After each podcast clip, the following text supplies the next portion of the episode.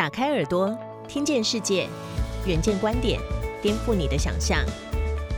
以下内容由一号课堂制作播出。国旅正夯，但如何长久夯下去？地方够美，但美景如何变商机？答案就是旅游创生。国境尚在封锁，而我们原本没落的故乡却已华丽解锁，变成热门景点。我们的在地乡亲也努力变身，成为讲述在地故事的导游。透过旅游商机，地方开始创生。此刻，凸显在地特色、满载乡土故事的深度旅游，在各乡镇陆续出现，将成为台湾疫后最具发展潜力的新兴商机。故乡正在变成景点，国境互相封锁，外国人也别想来台，但国旅因而大爆发。致使本来就很风行的在地小旅行变得更深化。从地方创生的角度观察，台湾的生育率全球倒数，三百六十八个乡镇里，预估有五十个会在三十年后濒临灭村。地方振兴生存战也因这波屡创风潮出现新的机遇。二零二零年十二月，台湾好基金会与屏东潮州镇的返乡青年推出快闪游程。潮生活旅行，本以为地处偏僻无人知晓，岂料大爆冷门。十条路线，美团上线二十人，一上网立刻被抢购一空。出乎意料的是，报名者竟以都市白领与中产阶级的亲子家庭居多。吸引他们的不只是秀丽的山林，更是打捞地方记忆的身心灵体验。例如走读潮庄之旅，坐在百年中药行板凳上。体验以失传的脚踩式碾槽来斩断药材，再如潮农夫之旅，专攻外销的火龙果园在夜间敞开大门，迎接游客入内欣赏火龙巨花绽放、手动授粉。就连青少年风靡的户外实境解谜游戏也搬到潮庄，以抗日领袖林少猫传说为剧情，游客前往关卡所在的潮州摸乳巷、三山国王庙等历史建筑。一边聆听关主讲古，一边解开谜题，拼凑出故事全貌。就这样，将近两百位旅人欣赏了美景，发掘出小镇不一样的面貌，更体验到原来生活也可以这样过。台湾好基金会执行长李应平指出，这些游程将很多微小的点连成线，再练成系统。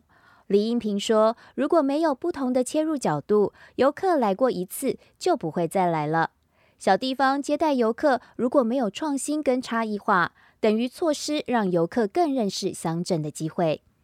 潮生活旅行在李应平眼中，就是名副其实的三生旅行，内容包含潮州的生活、生产和生态，借此带动小镇的就业、创业与宜居。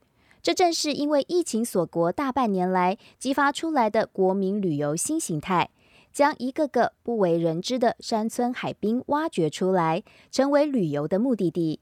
深具地方意识的特色旅游，经过包装设计之后，陆续在台湾各个乡镇的角落里萌动。原本在疫情扰乱之前，台湾人看待国旅心态相对浅碟。根据观光局调查，二零一九年十二岁以上国人的国内旅游时间以一天最高。三天以上仅百分之十一点六，而有六成六偏好自然赏景的休憩活动，显见天数偏短，走马看花向来是国民旅游的同义词。在南投竹山从事地方创生十五年的小镇文创创办人何培军指出，台湾观光早就该升级了，全台到处都是老街、商圈、夜市，每个社区都在做彩绘。千篇一律是行程导览、DIY 跟风味餐。他说，应该要打破一致化，走向多元化。这股升级渴望遇上 COVID-19，就此翻转国旅的极境状态。观光局自二零二零年八月二十六日宣布无限期暂停出团接团，至今仍未解封。于是，快一年不能出国玩的台湾人，只能靠国内旅游来安抚渴望。台积电前财务长、欧亚业务资深副总何丽梅，以往有假就出国，今年受疫情影响，出门只能止于岛内，光花莲就去过了四次，另外有两次去了宜兰。何丽梅说：“我觉得大家都憋坏了，能出去就很高兴。”那一回，何丽梅一家三口开车穿过中横到花莲，不进市区，骑着脚踏车漫游，还拜访东海岸所有的小教堂。一路上没有接触到很多人，也没什么非吃不可、非买不可。看看山脉、太平洋和纵谷，他说这样就够了。何丽梅猜想，出国族群对于国旅的新期待，一是散心。二是想在台湾找一些跟国外经验类似的高品质旅宿，细细品味台湾。从旅游供给面来看，外销转向内需的明星骚动，也带给绝望边缘的观光业一丝希望。平均九成业绩仰赖国外旅游的旅行社，为求生存，原先的日本、亚洲或欧洲线部门纷纷重新编制成国旅一部、国旅二部，从出境旅游转做入境旅游。雄狮集团品牌策略总经理尤国珍坦诚：“我们正在恶补台湾。这家台湾最大旅行社董事长王文杰率领全体高阶主管，三个月内下乡十九次，四处田野调查。除了找到独特旅游元件，也想找到转型机会。这波国旅产品开发方向，明显跟当年四百万陆客蜂拥来台。”起得比鸡早，跑得比马快，吃得比猪差的鸡马猪式环岛模式不同。尤国珍以部落旅游为例，以往旅行社是把部落当供应商，旅行社带来游客，部落提供丰年祭等表演。随着团数增加，旅行社多半会对供应商杀价。如此一来，无法帮助地方创生，头目和山青的接待也趋向职业化，逐渐降低族群文化的热情。尤国珍表示：“我们不乐见这种情况。旅行社下乡经营在地时，也要想着推广在地文化，协助地方共好。台湾确实有本钱发展地方旅创，山海地貌多变，物产丰饶，族群文化多元，更有丰富的生态多样性。地方创生的意见领袖，薰衣草森林董事长王村煌观察，疫情打破了传统限制。”一些小型分众的精致行程开始蔚为风尚，像知名布洛克工头间便精心策划了酒鬼巴士的主题旅游，造访宜兰酒厂品茗佳酿。酒的爱好者直接对接生产者，包括藏酒酒庄、白水芳华酒业等，皆是酒界秘境。成团人数需要六人，打破行规，两天一夜团费却从七千八百八十八元起跳。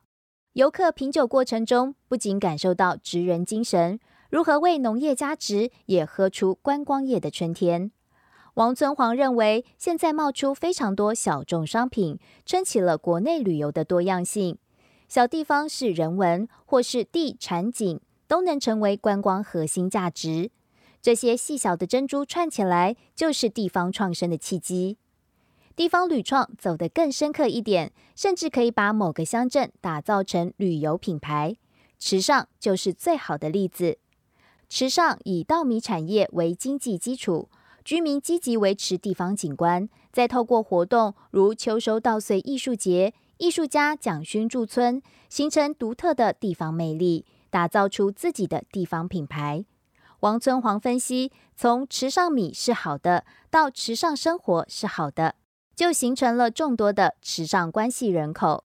这群人不一定住在池上，但都关心那个地方，不时造访池上，无为无奇，是浪漫无比的旅游。